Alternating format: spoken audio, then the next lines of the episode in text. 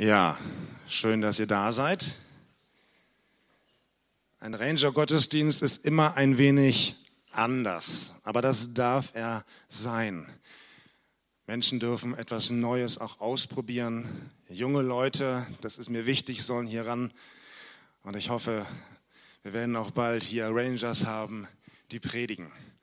Das ist eigentlich mein Ziel. Wir wollen junge Leute fit machen, nicht manipulieren, sondern ausrichten, ausbilden, fit machen für Jesus, um für Jesus da zu sein. Wenn wir als Rangers unterwegs sind und besonders jetzt mal die Pfadfinder und Pfadranger. Ihr wisst ja vielleicht, unser Rangerstamm ist geteilt in verschiedene Unterstämme. Wir haben einen Außenstamm in Grefrath. Wir haben einen Juniorstamm. Das sind die Starter und die Kundschafter von sechs bis elf Jahren. Und wir haben den Pfadfinderstamm von zwölf bis 17. Und dieser Pfadfinderstamm hat die große Ehre, das ganze Jahr über draußen bleiben zu dürfen, auf unserem Rangergelände, auch im Winter. Und da wir uns freitags treffen um halb fünf, dann wisst ihr, wie es da im Winter aussieht. Dunkel und kalt. So ist das. Und jetzt sind wir herausgefordert, als Ranger, die ja schon ein bisschen Erfahrung haben, wie kommen wir mit dieser Situation klar? Was kann man tun? Und es gibt nichts Schöneres für Ranger, finde ich zumindest, als um ein warmes Feuer zu sitzen, sich zu wärmen, vielleicht noch einen heißen Tee zu schlürfen, der gerade noch überm Feuer hing, zu merken, dass man innerlich warm wird, man streckt die Füße Richtung Feuer und merkt gar nicht, wie die Schuhsohlen langsam weich werden. Und wenn man es dann merkt, ist meistens zu spät. Dann ist es ziemlich heiß. Aber das ist wunderbar an so einem Feuer. Und deswegen habe ich meine Predigt heute genannt Feuer und Flamme.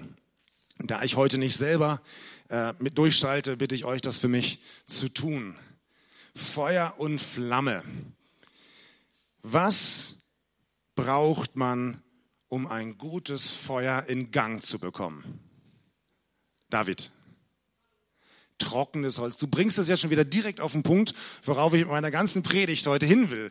Eigentlich. Genau, trockenes Holz braucht man. Das ist zurzeit, wenn man rausschaut, ein Problem. Feuer ist wunderbar, es ist, macht richtig Spaß. Wir haben, wir kennen verschiedene Arten. Das lernen die Ranger, wie man Feuer anmacht. Das geht ja nicht einfach so. Man braucht verschiedene Dinge. Man braucht Zunder, das sind so ganz dünne Scheibchen. Ich hatte welche hier vorbereitet, die sind jetzt irgendwie weg. Ganz dünn, sodass ein einziger Streichholz ausreicht, um das Feuer zum Brennen zu kriegen. Aber das reicht natürlich nicht. Wir brauchen dann Anfeuerholz und dickes Holz.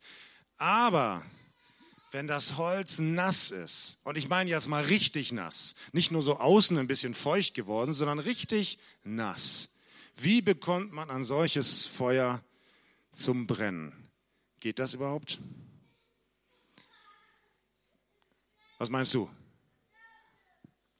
Bitte? Papier. Ja, der Vorteil ist, trockenes Papier, das brennt sofort. Aber du wirst dann feststellen, du legst das Papier ans Feuer, zündest das an, das Papier brennt weg und das war's. Und das Feuer ist wieder aus. Denn das nasse Holz lässt sich von dem Papier und selbst von dem Zunder nicht anzünden. Wenn Holz richtig nass ist, kriegst du das nicht hin. Die Ranger können ja auch, selbst wenn wir mal kein Papier haben, selber Zunder herstellen. Das heißt, wir nehmen ein Beil oder ein Messer und wir schnitzen uns dann so kleine Schnipsel vom Holz ab. Aber wenn Holz nass ist, dann kannst du schnibbeln, so viel du willst. Du kannst den ganzen Baumstamm abschnibbeln. Das Holz geht ganz tief rein, das Wasser geht tief rein und alles ist nass. Und nasser Zunder brennt nicht. Der Apostel Paulus, der schreibt einen Brief an die Christen in Rom. Und da sagt er in Römer 12, im Eifer lasst nicht nach, seid brennend im Geist, dient dem Herrn, also Jesus. Das heißt, der Apostel Paulus vergleicht die Christen mit einem Feuer. Wir sollen brennen. Deswegen habe ich geschrieben Feuer und Flamme. Vielleicht könnt ihr mal die nächsten Bilder der Ranger von dem Rangergelände mal zeigen, wenn man sie hier halbwegs sieht, wie man da so am Feuer sitzen kann. Äh, das war auf irgendeinem Camp. Das ist abends immer so der Treffpunkt. Man sitzt ums Feuer herum, wir singen zusammen. Und manchmal, zumindest den älteren Leitern geht das dann so, wenn dann die anderen schon im Bett sind, dann sitzen wir noch ums Feuer rum und manchmal dann macht man nichts anderes, als in diese Glut zu schauen. Man guckt da einfach nur rein. Das ist eigentlich komisch, aber irgendwie ist das eine gewisse Anziehung auf unserem Ranger-Gelände dabei. Feuer ist wunderbar. Ich glaube, ich habe noch ein oder zwei Feuerbilder. Bleibt mal bei dem letzten Feuer, genau, bleibt da mal stehen. Feuer, das brennt. Es gibt etwas, was wir nennen für Jesus brennen, für Jesus entflammt sein, voll für Jesus Feuer und Flamme zu sein.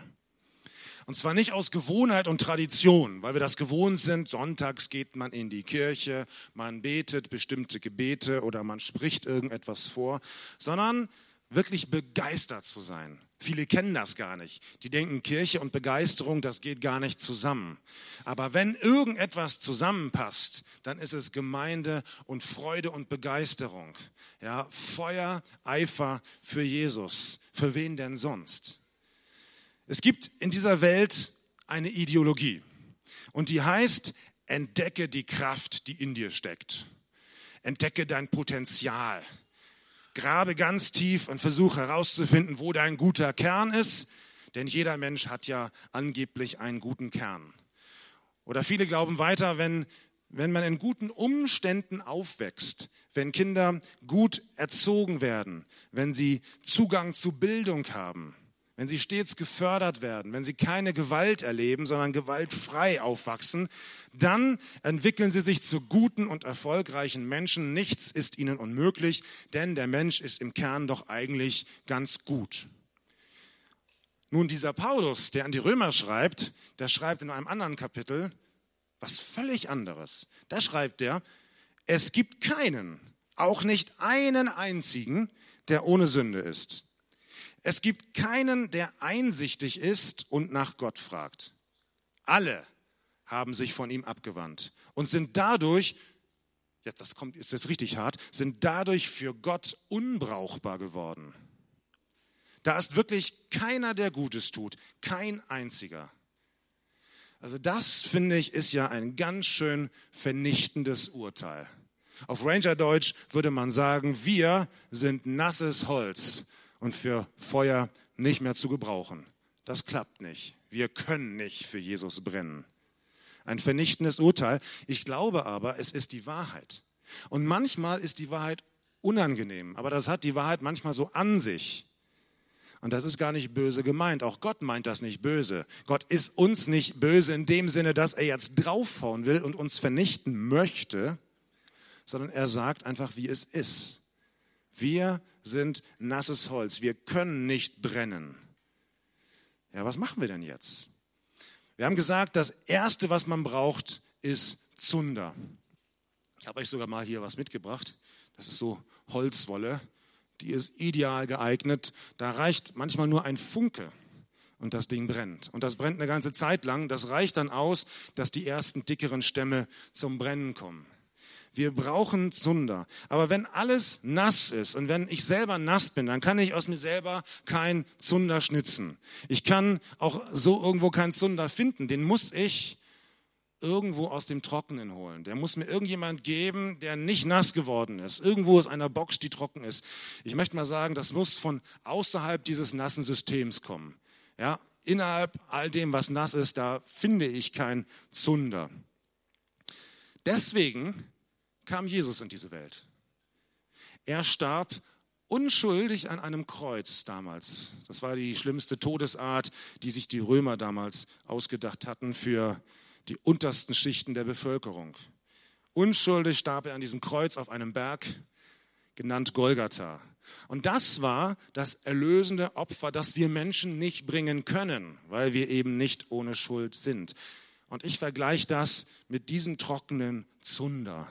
Jesus ist wie so Zunder. Sein Opfer für uns ist trockener Zunder und nur so kann Feuer angezündet werden. Nur durch Jesus können wir zu Gott kommen und für ihn brennen, also Feuer und Flamme sein. Es gibt keinen anderen Weg.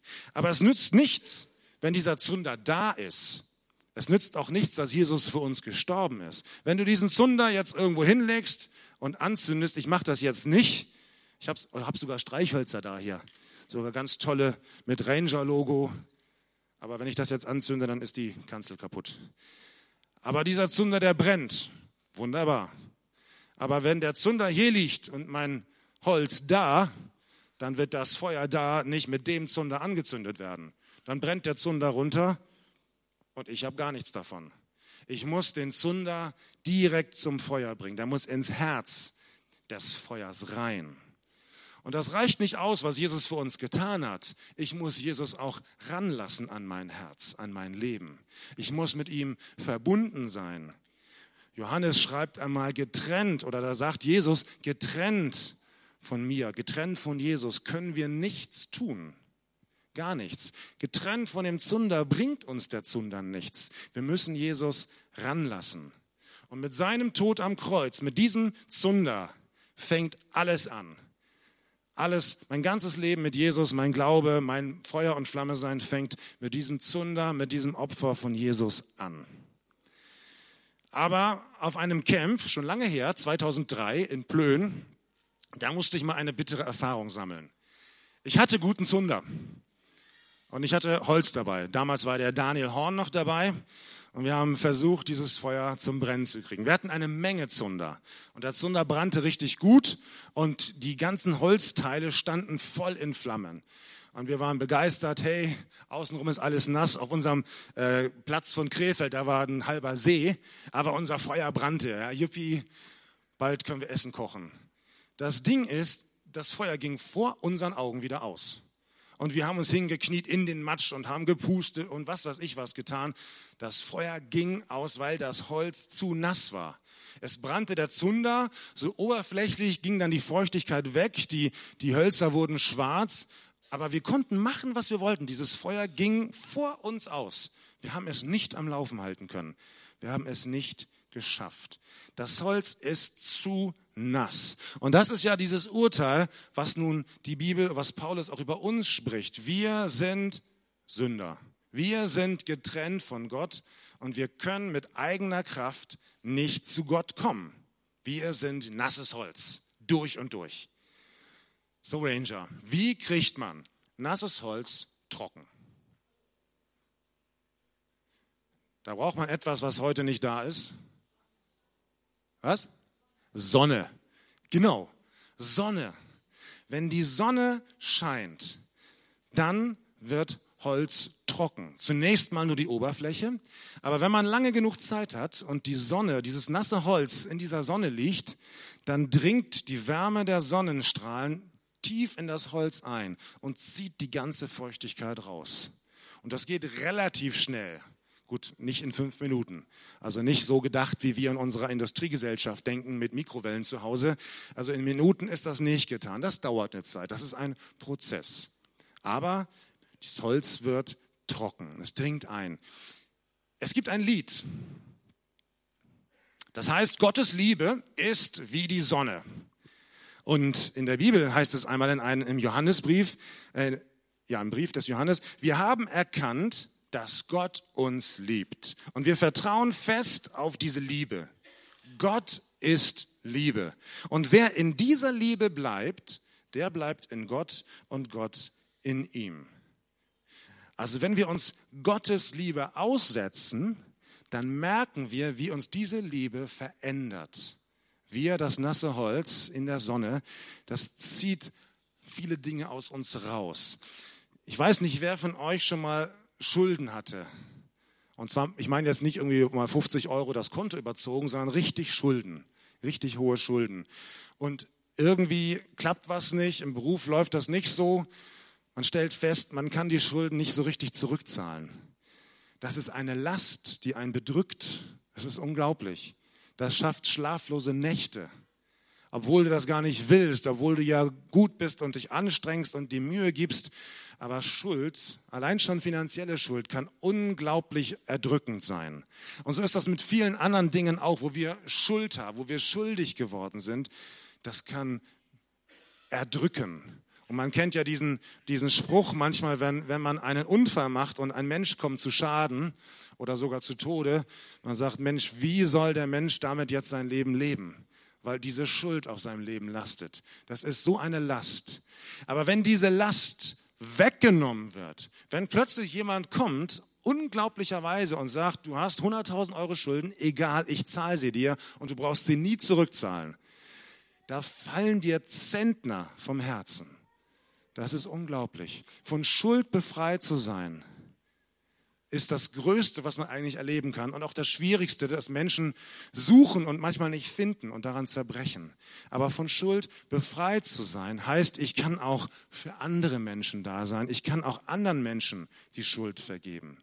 Und wer selber Liebe erfahren hat, erst dann kann man auch Liebe weitergeben. Ich kann nur das weitergeben, was ich selber erlebt habe. Ich kann nur anderen Menschen vergeben, wenn ich selber Vergebung erlebt habe.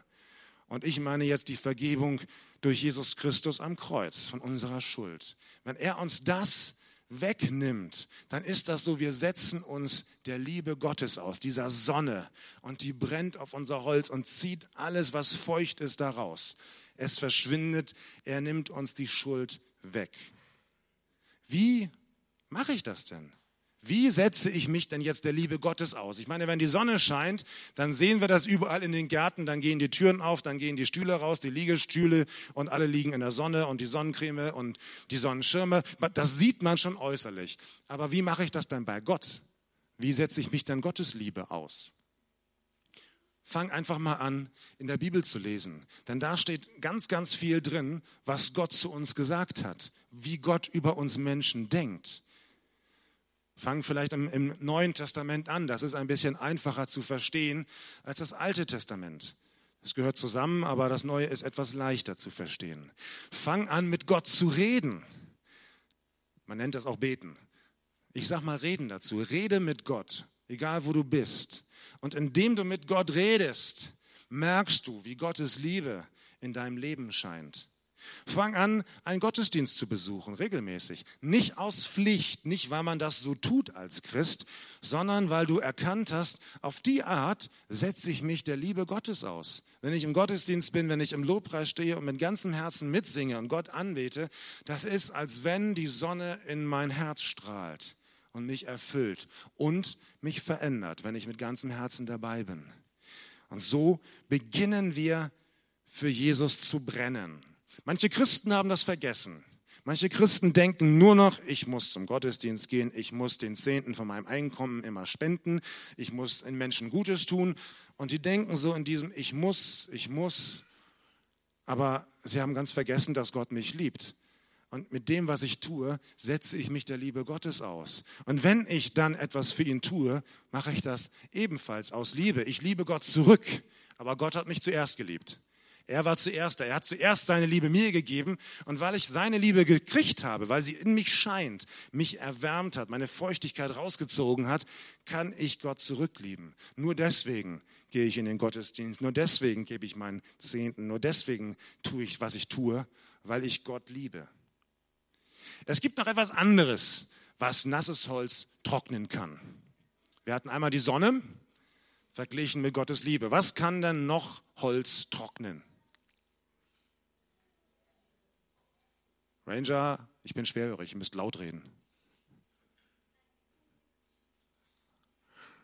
Ich gebe euch einen Tipp. Wenn wir ein Camp haben und die Zelte sind nass und wir müssen abbauen, worüber freuen wir uns dann, wenn die Sonne kommt? Ja, und was noch? Wolltest du sagen? Aber was noch? Ja, aber wir können jetzt in den Zelten nicht so viel Feuer anmachen, dass die trocken werden. Was trocknet? Wind. Genau. Wind ist mit das Beste, was wir kriegen können. Wenn wir Wind haben, das ist jetzt kein Sturm, der macht auch wieder alles kaputt. Aber Wind, ein leichter Wind, der beständig weht, der trocknet richtig schnell. Und das, das geht innerhalb von einer Stunde, da ist so ein Zelt trocken. Aber wir müssen die Zelte präparieren. Wenn wir die Zelte so lassen, wie sie sind, dann hängen halt Enten unten auf der Wiese und das bleibt feucht. Also was machen wir? Man macht die Zelte auf, wolltest du sagen, ne?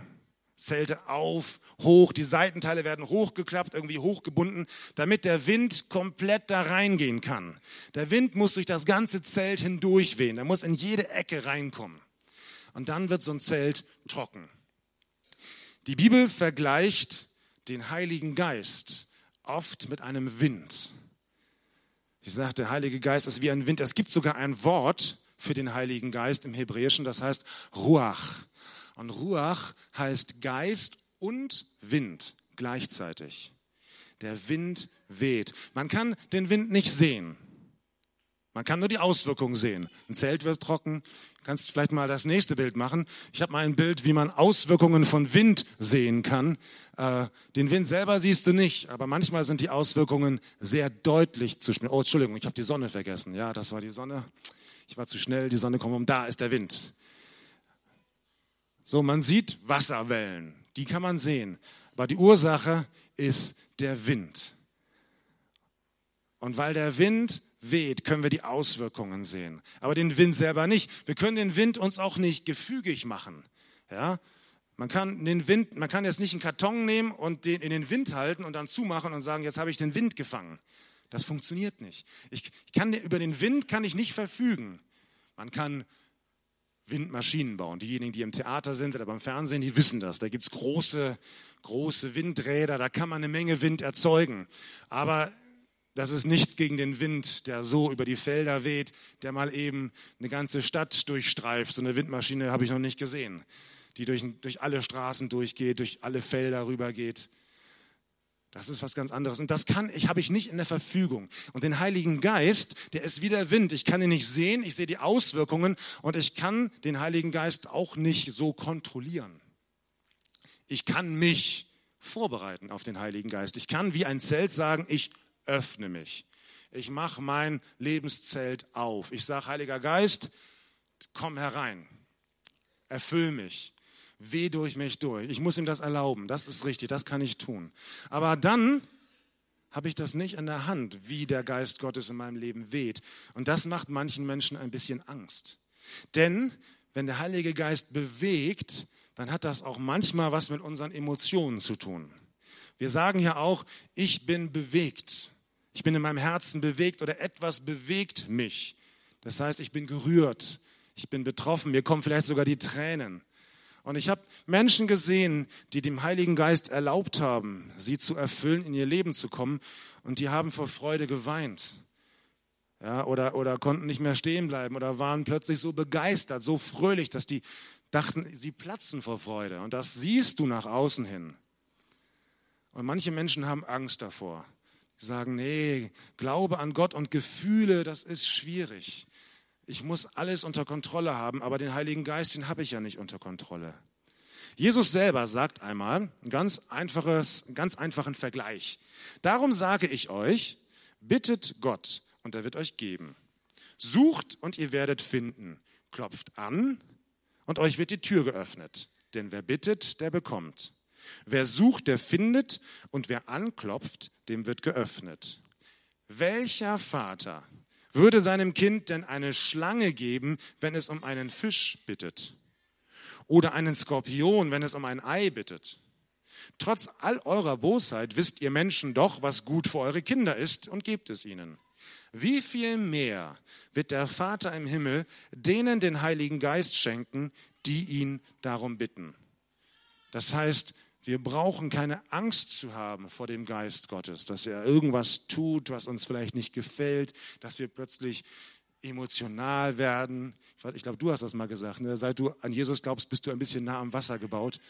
Manchmal passiert das. Es ist aber nicht schlimm. Gott bewegt uns, der Heilige Geist bewegt uns. Und ich finde das gut und schön.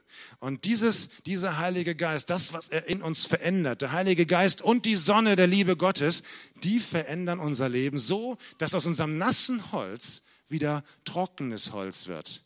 Und wir können dann ein Feuer, ja, warte mal. Also wir haben Zunder,